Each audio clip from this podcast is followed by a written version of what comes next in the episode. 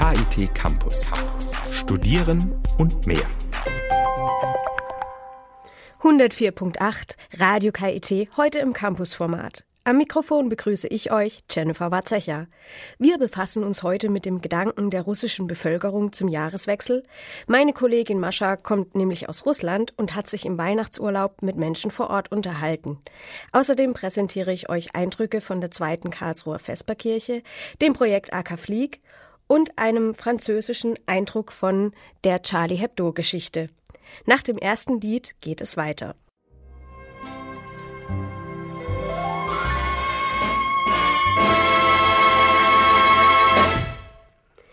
104.8 Radio KIT heute im Campusformat. Wenn man lange Zeit im Ausland lebt, gewinnt man Abstand zu dem, was inzwischen zu Hause geschehen ist. Das Jahr 2014 war sehr ereignisreich für Russland. Olympische Spiele, die Annexion der Krim, die Sanktionen des Westens und der Preisverfall für russisches Gas und Erdöl. Außerdem der Prozess gegen den Putin-Kritiker Alexei Nawalny. Überraschend war die Urteilsverkündung, um zwei Wochen auf den 30. Dezember vorgezogen worden. Meine Kollegin und Radio KIT-Reporterin Maria Walamova kommt ursprünglich aus Russland. Sie hat ihre Heimatstadt Moskau zum Jahreswechsel besucht und berichtet uns nun davon. Schon seit dem Frühling wurde Krim von Russland annektiert. Russischen Medien berichten, dass die Russen sehr stolz darauf sind. In diesem Zusammenhang, wie sieht das jetzt in Moskau aus? Ungeachtet dessen, dass die mit der Krim verbundenen Ereignisse mehr als ein halbes Jahr zurückliegen, sind die Menschen diesbezüglich weiterhin in einem gewissen euphorischen Zustand. Jetzt, zur Jahrhundertwende, wenn man rückblickend nicht nur persönliche, sondern auch politische Erlebnisse rekapituliert, ist ein Großteil der Moskauer, auch der Bewohner Russlands, zufrieden mit dem Verlauf des Jahres 2014. Sie sind stolz auf den Ablauf der Olympischen Spiele und sind zudem glücklich glücklich darüber, dass die sogenannte historische Gerechtigkeit gesiegt hat und die Krim endlich wieder zu Russland gehört. In den deutschen und russischen Medien taucht ständig das Wort Sanktionen auf. Was für eine Wirkung haben die Sanktionen auf das Moskauer Leben? Hast du das mitgekriegt? Man kann sagen, dass im letzten halben Jahr die Preise auf Lebensmittel spürbar gestiegen sind. Das Angebot hat sich verändert. Es ist nicht so, dass gewisse Lebensmittel völlig aus dem Verkauf verschwunden sind, aber die Auswahl hat sich verringert. Wer Ersparnisse hat, kaufte schnellstmöglich technische Geräte und Autos, da nach dem Neujahr mit einem noch größeren Anstieg der Preise zu rechnen ist. Bezüglich der Pläne zum Neujahr kann ich nur sagen, dass viele meiner Bekannten, die vorhatten, ihren Urlaub in Europa oder im Ausland zu verbringen, nun gezwungen waren, entweder ihre Pläne auf Eis zu legen oder auf lokale russische Orte auszuweichen. Am 30. Dezember fand ein wichtiger Prozess für Moskau statt, nämlich die Urteilsverkündung im Fall der Brüder Nawalny. Das Gericht verurteilte den Kreml-Kritiker Alexei Nawalny zum dreieinhalb Jahren Haft mit Bewährung und schickte seinen Bruder Oleg für dieselbe Dauer ins Straflager. Tausende Moskau protestierten jedoch nicht nur gegen dieses Urteil, sondern traten für die Freiheit aller politischen Gefangenen ein. Was kannst du dazu sagen? Viele Massenmedien und unbeteiligte Beobachter machen die sogenannte Opposition dafür verantwortlich, dass die Protestbereitschaft abgenommen hat. Aber die weitere Verurteilung der Gebrüder Nawalny hat das Gegenteil gezeigt. Ungeachtet dessen, dass das Urteil am 15. Januar verkündet werden sollte, also nach den Neujahrsfeierlichkeiten, und dann überraschend für viele auf den 30. Dezember verschoben wurde, direkt vor Neujahr, als alle Menschen sich auf den Feiertag vorbereiten sollten, Geschenke aussuchen und Essen vorbereiten. Und ungeachtet dieser Tatsache und der Temperaturen von minus 20 Grad fand sich eine große Menschenmenge auf den Straßen ein. Es war keine offizielle Veranstaltung, sondern eine sogenannte Volksversammlung, im Zuge derer Menschen ihre Unzufriedenheit mit den Geschehnissen ausdrückten. Nicht nur Urteil, den Urteilsspruch bezüglich der Gebrüder Nawalny, sondern auch, dass es in Russland politische Gefangene gibt. Menschen, die aus fadenscheinigen Gründen ins Gefängnis kamen, kam, wobei die offensichtlichen ihre politische Tätigkeit war. Man kann sagen, dass alle Skeptiker nicht recht hatten, da gewisse Prozesse im Gang sind und es weiterhin Menschen gibt, die eine bürgerliche Stellung vertreten und wenigstens damit etwas zu verändern versuchen. Hat diese Aktion denn die Silvesterstimmung zerstört? Kann man so nicht sagen. Die Aktion konnte nur denen die Stimmung trüben, die während ihres Vorganges verhaftet wurden. Das waren etwa 300 Personen. Glücklicherweise wurden sie, laut Massenmedienberichten, noch vor Neujahr wieder entlassen. Daher haben die meisten meiner Meinung nach ihre aktiven politischen Vorhaben auf die Zeit nach Neujahr gelegt. In diesem Zusammenhang deine Prognose für das Jahr 2015. Falls die Wirtschaftsexperten recht behalten und die Preise nach Neujahr in katastrophaler Höhe steigen und Menschen endlich am eigenen Leib den Preis für die Euphorie bezüglich der Krim und der Olympischen Spiele erfahren müssen, dann wird möglicherweise die Protestbereitschaft wieder steigen und die Regierung wird die Ansichten der Bürger ernst nehmen müssen.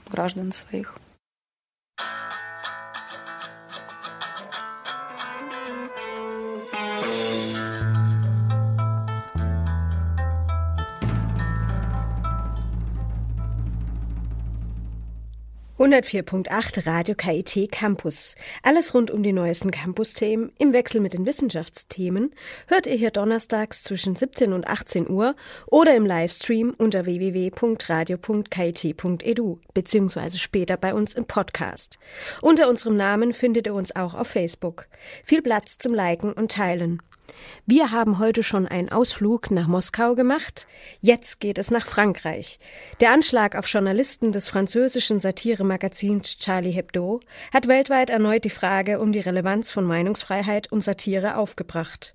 Wir wollten wissen, wie es in Frankreich aussieht und haben heute einen Studiengast, Studiogast, der im deutsch-französischen Doppel der im deutsch-französischen Doppeldiplom auf Maschinenbau studiert, Rona Bernard.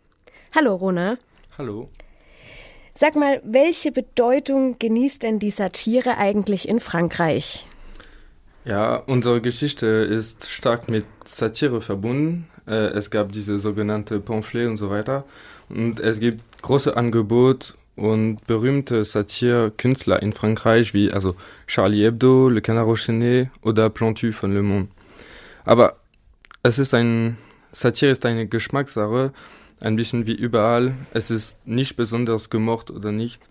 Also Charlie Hebdo war, ist bekannt, aber hatte keine große Erfolg. Er, er war fast pleite, er hat fast pleite gemacht zum Beispiel. Und es gab zahlreiche Debatten äh, schon vorher in Frankreich über die Richtigkeit von manchen Karikaturen. Und ähm, es gab mehrere Gerichte gegen Charlie Hebdo zum Beispiel oder andere Zeitungen und manche wurde gewonnen, manche verlieren und so weiter. Aber ich glaube, dass was es wichtig für uns ist, es ist, dass diese Satire ähm, existieren kann. Okay, und jetzt, wenn Attentate passieren, wird ja häufig davon geredet, dass Attentäter ähm, ein Integrationsproblem haben. Denkst du denn, dass ein Integ Integrationsproblem daran schuld ist, dass die Attentäter das gemacht haben? Ich glaube, dass es äh, ein bisschen schwieriger als nur die Problem der Integration ist. Es ist zum Beispiel ziemlich interessant für der äh, Koulibaly. Er war ziemlich gut integriert. Er wurde zum Beispiel von Präsident Sarkozy äh, damals empfangen, weil er eine wie ein Vorbildverhalten in einem Integrationsverfahren äh, beim Arbeit, äh, durch Arbeit und so weiter ähm, gemacht. Und es zeigt, dass er ziemlich gut integriert äh, war, aber es gab auch diese äh, Probleme, zum Beispiel äh, die drei ähm, Attentäter ähm, ähm, haben sich in Gefängnis äh, begonnen, also Kulibali, die Kwashi-Brüder und der Mann, der, ähm, der ihn gebildet hatte, also islamisch gesehen, ähm, haben sich im Gefängnis begonnen und es ist keine gute ähm, Stelle. Und meiner Meinung nach äh, wurden ihren Gehirn nur gewäscht. Wie weit darf Satire gehen? Hm. Ähm, Satire darf alles, ist meiner Meinung nach keine gute Sache. Ähm, die vollständige Freiheit sind immer schlecht eigentlich. Und es gibt ein, also die französische Gesetz gibt einen Rahmen und es ist ungefähr, Satire darf lächerlich machen, aber ohne zu beleidigen. Also kurz, äh, kurz gesagt. Und die, aber es ist ähm, schwer, das zu tun und es gibt eine sehr dünne Grenze und ähm, zwischen diese beide Begriffe und es ist äh, es gibt eine unterschiedliche Empfindlichkeit der Personen. Also es ist immer schwierig. Vergleichsweise also wie in Deutschland. Dank dir, Rona. Mhm. Danke. Put your hands together one time. I want you to get together. 104.8 Radio KIT. Vesperkirchen sind mittlerweile in fast allen größeren oder Städten, in denen viele Menschen arbeitslos oder bedürftig sind, Tradition. Durchschnittlich vier Wochen lang bewirten hier Freiwillige, meist aus kirchlichen Einrichtungen, Bedürftige und andere Gäste der Vesperkirche. Nicht alle wollen einfach nur essen. Viele wollen sich einfach unterhalten und sich einmal im Jahr nicht einsam fühlen. Wie fühlen sich die Menschen dort insgesamt und welche Schicksale entwickeln sich? Ich selbst habe mich vor Ort einmal umgesehen. Essen ist nicht nur lebenswichtig. Die gemeinsame Mahlzeit mit Freunden, Bekannten oder auch einmal völlig Unbekannten gehört dazu, dass Menschen sich nicht mehr einsam oder hoffnungslos fühlen. Eine Einrichtung, die das den Menschen bieten möchte, ist allgemein die Vesperkirche. Sie gibt es in vielen Städten. Die Karlsruher Vesperkirche in der Johanniskirche in der Südstadt hat kürzlich begonnen. Von nun an gibt es bis zum 8. Februar Mittagessen, Gebäck und Getränke. Das schenken die freiwilligen Helfer an Bedürftige, aber auch an Menschen, die sich einfach nur nach Gemeinschaft sehnen, aus. Leiterin des Projekts sind Pfarrerin Lara Pflaumbaum, Dieter Eger und Wolfgang Stoll, das Diakonische Werk sowie viele Ehrenamtliche. 285 ehrenamtliche Helferinnen und Helfer unterstützen das Projekt Tag für Tag. Die meisten sind sogar aus dem letzten Jahr wieder dabei. Das Essen liefert die evangelische Stadtmission. Dieter Eger und sein Freiwilligenteam bestellen es am Tag vorher. Zu essen gibt es zum Beispiel Chili con Carne mit Brot, Reis und Gemüse, aber auch ganz andere leckere Dinge, die ansonsten täglich bei allen auf den Tisch kommen könnten, könnten sie es sich denn leisten. Letztes Jahr hatte die Vesperkirche fast 7000 Besucher. Dieses Jahr werden sogar mehr erwartet. Etwa 8000 insgesamt, da die Vesperkirche als Institution jetzt schon bekannt ist. Mit dabei ist zum zweiten Mal Eva Berger. Sie genießt die Zeit, das Essen und den Austausch mit anderen Leuten. Warum? Das erzählt sie genauer. Eva Berger und ich komme aus Karlsbad und ich gehe gern hierher, weil es ist einfach ein Miteinander. Man kommt ins Gespräch mit anderen Leuten. Selbst das Personal, das hilft abräumen und so weiter, breche mit einem. Also man ist sich nicht selbst überlassen. Und das gefällt mir hier, deswegen komme ich auch gerne wieder hierher. Und ist dieses Jahr so von Ihrem Eindruck her was anders als letztes Jahr? Es ist viel mehr los. Also letztes Jahr war ich ja auch ziemlich am Anfang schon da, da war noch viel weniger los. Also man merkt, dass sich jetzt rumspricht und dass es auch gern genutzt wird von äh, alle Schichten, was man halt so, wo halt in Vesperkirche gehen. Nicht ganz so gut geht es einem Herrn, der an Krebs leidet und namentlich anonym bleiben möchte. Der aus Polen stammende Mann bedauert, dass es seiner Ansicht nach in Deutschland nicht selbstverständlich ist, dass Menschen, die nicht der gleichen Generation angehören, zusammenleben. Schade findet er, dass sich Politiker um die Menschen und die Menschen sich um ihre Mitmenschen einfach zu wenig kümmern. Die Begegnung mit seiner Partnerin hat er so empfunden. Sie hat halt gemerkt, dass ich halt alleine bin, einsam bin. So dumm ist halt gegenseitig stütze. Ich helfe ein bisschen beim Einkaufen, bei der schweren Sache zu erledigen. Und sie gibt mir halt die Gesellschaft, dass ich halt nicht allein bin. Und irgendwie hat es die Leute es so gefallen, dass wir uns nach, um, sagen, nach elf Monaten sofort wiedererkannt haben. Und gesagt, auch hoppla, ihr seid ja immer noch beieinander. Rührend ist, wie er, direkt während des Gesprächs, sich seiner wesentlich älteren Partnerin zuneigt. Diese unterhält sich mit ihren fast 82 Jahren noch vergnügt mit anderen Gästen oder liest in Zeitschriften. Von den Teilnehmern der Vesperkirche zurück zu den Mitarbeitern. Ein Herz für Menschen hat Monika Dassler. Sie ist Rentnerin und hilft zum Beispiel bei der Essensausgabe mit. Bereits letztes Jahr hat sie bei der Vesperkirche mitgeholfen. Warum ist dir das eigentlich so wichtig? Also mir macht es einfach Freude, die Begegnung, der Austausch zwischen Menschen unterschiedlicher Art.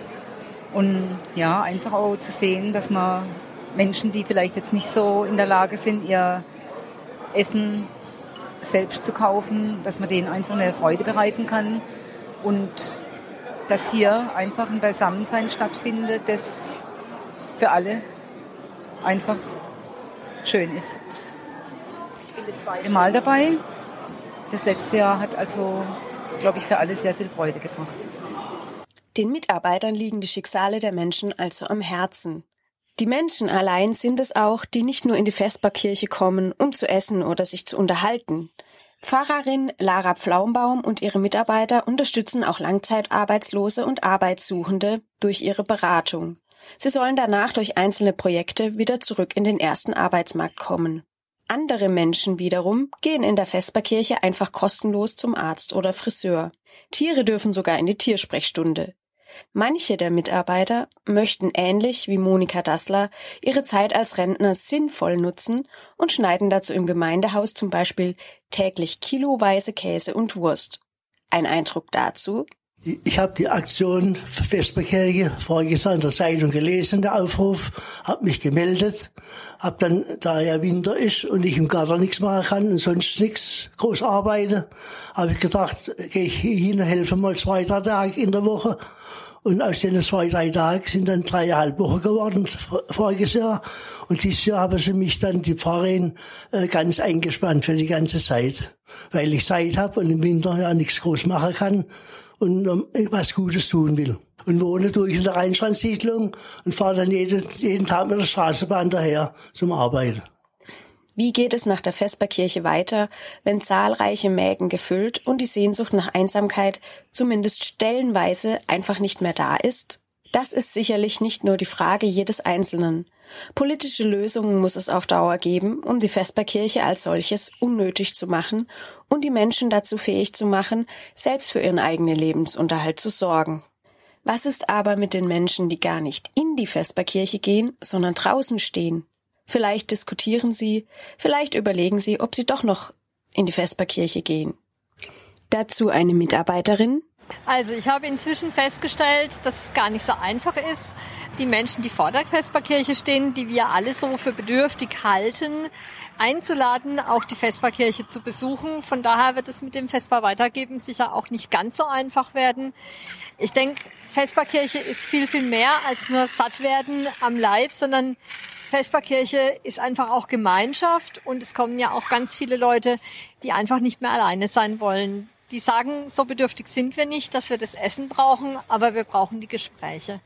Und Vesperkirche gibt jedem etwas anderes, dem einen eben das Essen und dem anderen die Gemeinschaft und dem an und weiteren Menschen einfach für ein paar Stunden einen warmen Platz, an dem man sich aufhalten kann.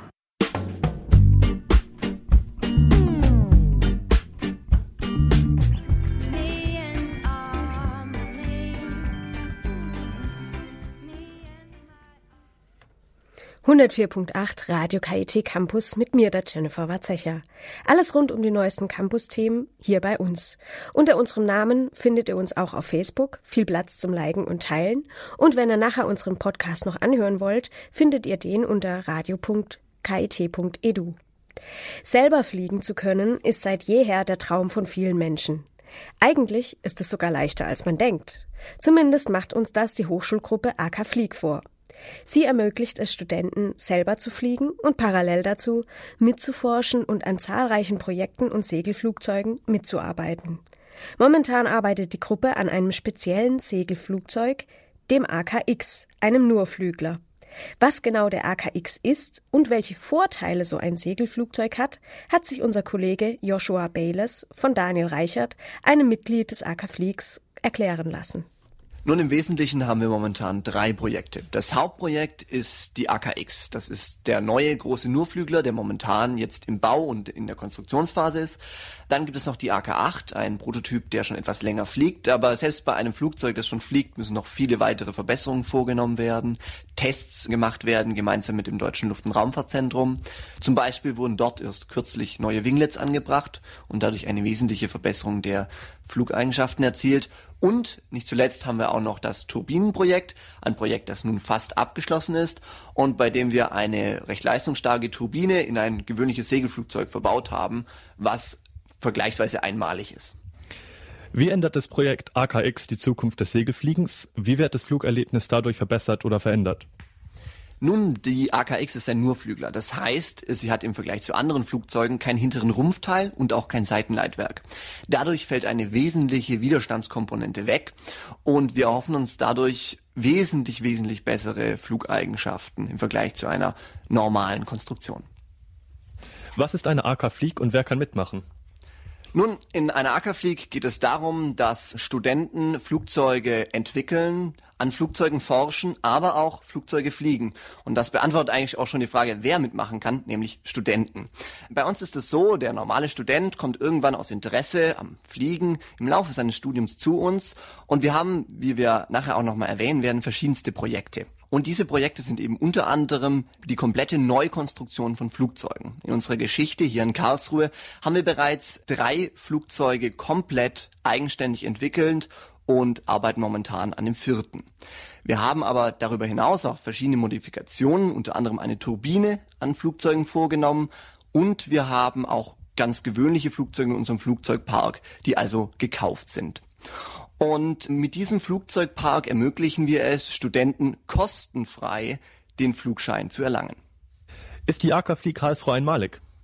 Nein, es gibt noch andere AK-Fligs in Deutschland. Weltweit gesehen gibt es eigentlich nicht an anderen Orten nochmal solche Institutionen. Die AK-Fligs sind eine ziemlich deutsche Angelegenheit.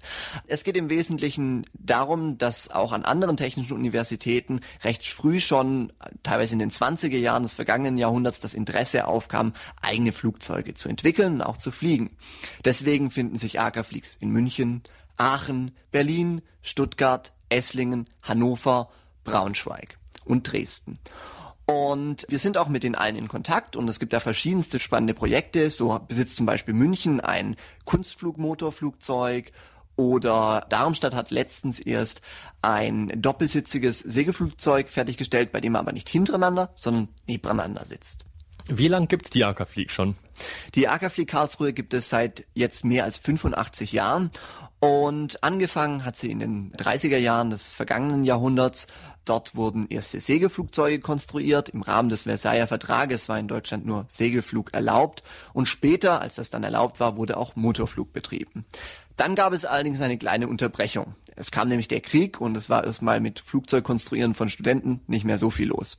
Während dem Krieg haben allerdings auch noch andere AK-Fligs, nicht hier in Karlsruhe, aber zum Beispiel in Darmstadt oder in München, recht innovative Flugzeuge gebaut. So entstand zum Beispiel die DM-1. Die DM-1 war ein Flugzeug, das tatsächlich damals noch ein komplettes Novum den Überschallbereich erreichen sollte. Es wurde später dann von den Amerikanern in die USA gebracht und getestet. Und aus diesem Flugzeug ist tatsächlich später das erste amerikanische Experimentalflugzeug, das den Überschallbereich erflogen hat, gebaut. Und äh, nach dem Krieg ging es dann hier auch in Karlsruhe weiter.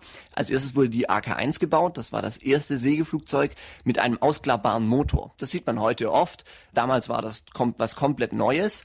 Und das Flugzeug war auch so bedeutend für die komplette deutsche Luftfahrt, dass es heute im Deutschen Museum zu finden ist, als eine der Meilensteine in der deutschen Luftfahrtgeschichte. Ja, danach kamen dann die AK-5 und AK-5B, zwei Prototypen, die wir komplett hier konstruiert haben, die auch heute noch im Einsatz sind, unter anderem als Schulungsflugzeug. Das heißt, wenn Studenten hierher kommen und Flugzeuge fliegen wollen, ist das eines der Flugzeuge, das im Laufe ihrer Ausbildung fliegen werden. Und dann schließlich kam die AK-8, ein Flugzeug, das eine besondere Flügelform hat und deswegen auch recht innovativ war. Zusätzlich war es so, dass dort auch die Formen mit dem, mit Computerfräsen gefräst wurden, was damals noch total neu war und das jetzt eben heute im in weiteren Flugtests involviert ist, also wirklich fliegt. Wir haben ja auch darüber gesprochen, dass auch unter anderem da Winglets letztens angebaut wurden. Dann haben wir auch weiterhin so ein Projekt gehabt. Wir haben uns eine eigene sehr starke Winde gebaut. Diese Winde dient dazu, Flugzeuge mit einem bis zu ein Kilometer langen Stahlseil in die Luft zu befördern. Und wir haben eben auch ein Turbinenprojekt, bei dem eine Turbine aus einem Segelflugzeug ausfährt und ihm so zusätzliche Leistung verschafft. Ja, und jetzt ganz neu unser Projekt AKX, der Nurflügler. Well, I got a woman way over town. She's alright, she's alright. Oh yeah,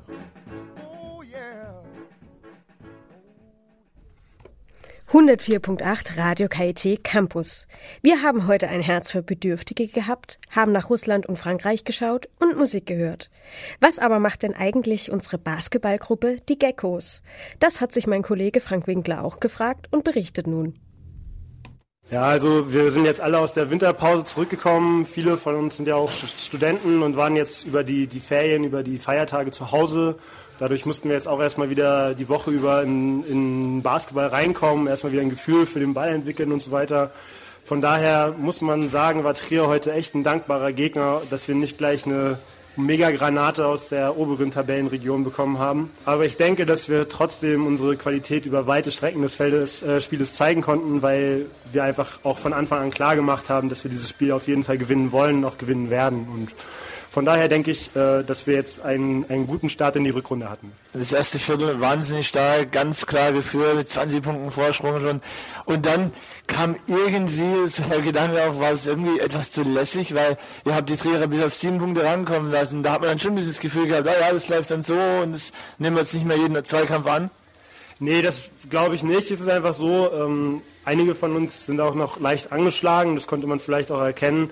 Ähm, und dann war einfach irgendwann die Luft raus, weil wir auch sehr lange mit einem Team durchgespielt haben, in, in, bis ins zweite Viertel rein. Und die Trierer haben immer munter durchgewechselt und die hatten halt auch wirklich nichts zu verlieren. Also die haben dann auch die wilden Dinger einfach genommen und teilweise auch getroffen. Und ähm, wir haben denen aber, glaube ich, nicht wirklich die Hoffnung gegeben, dass sie da eine Chance haben.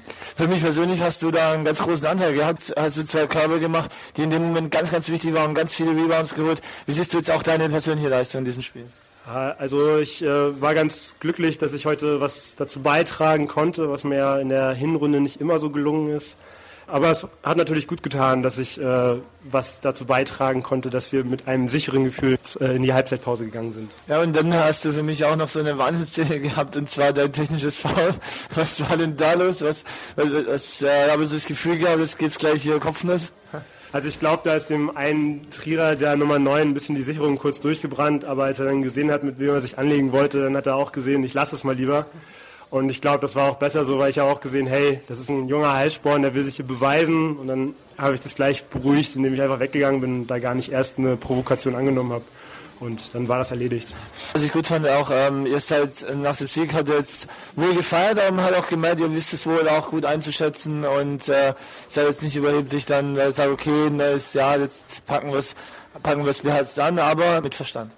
Ja, also ich meine, wir sagen jetzt nicht, oh, wir haben Trier geschlagen, jetzt steigen wir locker auf. Natürlich nicht. Die großen Granaten aus unserer Liga kommen jetzt erst noch und die Saison ist ja auch noch wahnsinnig lang. Das war jetzt das erste Spiel der Rückrunde. Von daher, wir, wir feiern natürlich jeden Sieg und wir sind als Mannschaft auch zusammengewachsen und dadurch ist es auch immer schön, zusammen nach dem Spiel den Sieg zu feiern. Aber am Montag werden alle wieder auf dem Boden sein und hart an sich arbeiten, um das nächste Spiel zu gewinnen. Okay, und äh, wie siehst du dann ähm, die Erfolgschancen jetzt im nächsten Auswärts und dann wieder Heimspiel?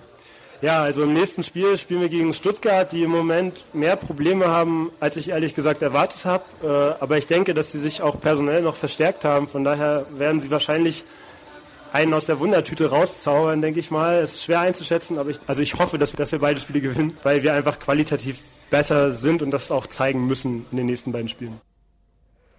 104.8 Radio KIT Campus.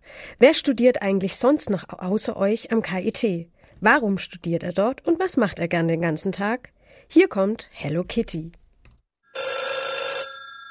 Hello Kitty, Hello Kitty, Hello Kitty. Wer bist du? Bist du? Mein Name ist Stefan. Ich studiere im vierten Semester Maschinenbau Master und ich bin 26 Jahre alt. Das Tollste an deinem Fach ist? Dass ich ein sehr breites Wissen erwerben kann und mich jetzt im Master aber auch spezialisieren kann in die Richtung, die mir Spaß macht.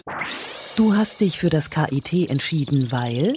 Einerseits fachlich, weil das KIT zu den besten technischen Universitäten Deutschlands gehört und andererseits hat mir auch Karlsruhe als Stadt sehr gut gefallen.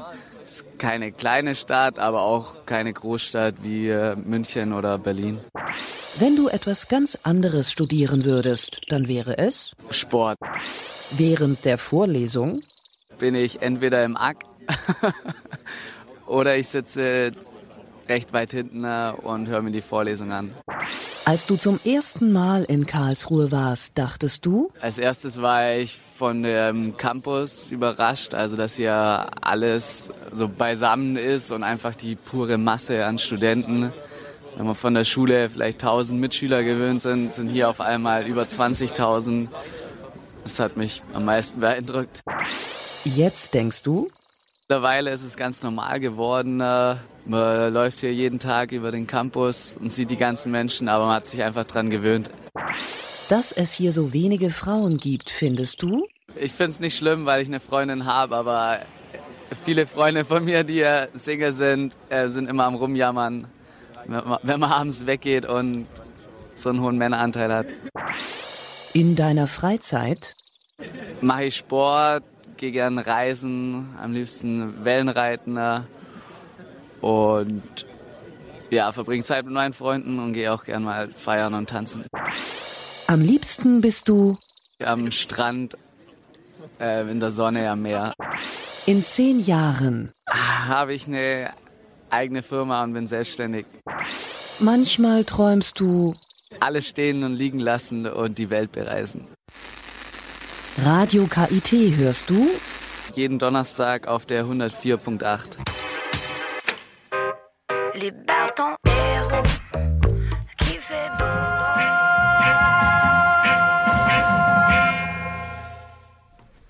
104.8 Radio KIT Campus. Die Sendung rund um alles, was am Campus oder am, in Karlsruhe sich abspielt.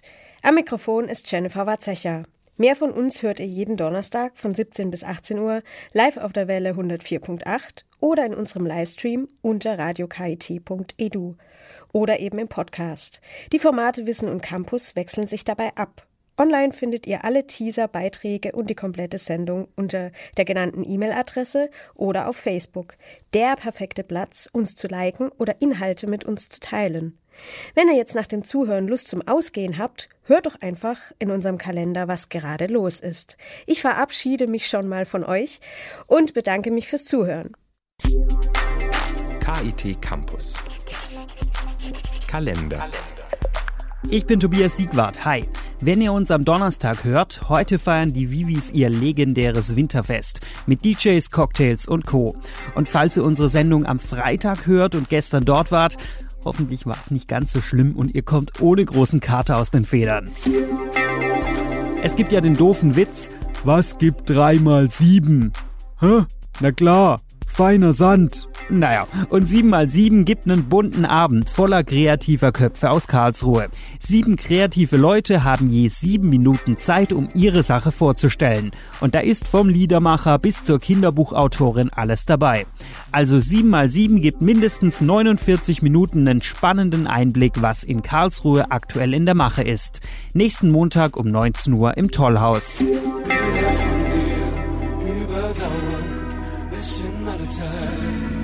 Mit dem Hit hier hatte er seinen großen Erfolg vor über zehn Jahren. Jetzt ist er zurück mit neuem Album und neuer Single, Leif Aldin.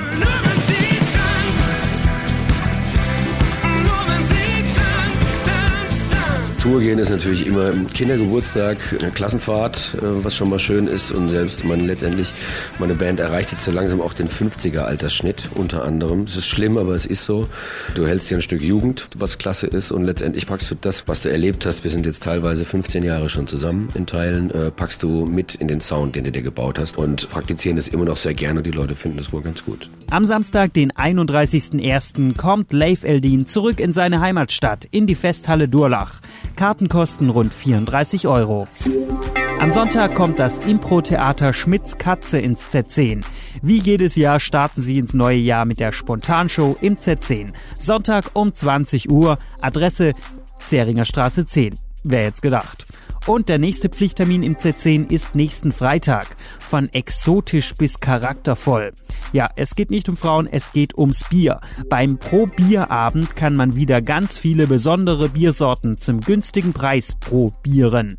Und die kühnsten und pro bierfreudigsten Biertrinker können den Z10 Bier Award absolvieren. Probiere einfach 20 verschiedene Biersorten an diesem Abend und du kriegst den Award. Und keine Angst, die Gläser sind auch nicht so groß. In diesem Sinne, Prost, viel Spaß beim Weggehen und demnächst ein schönes Wochenende.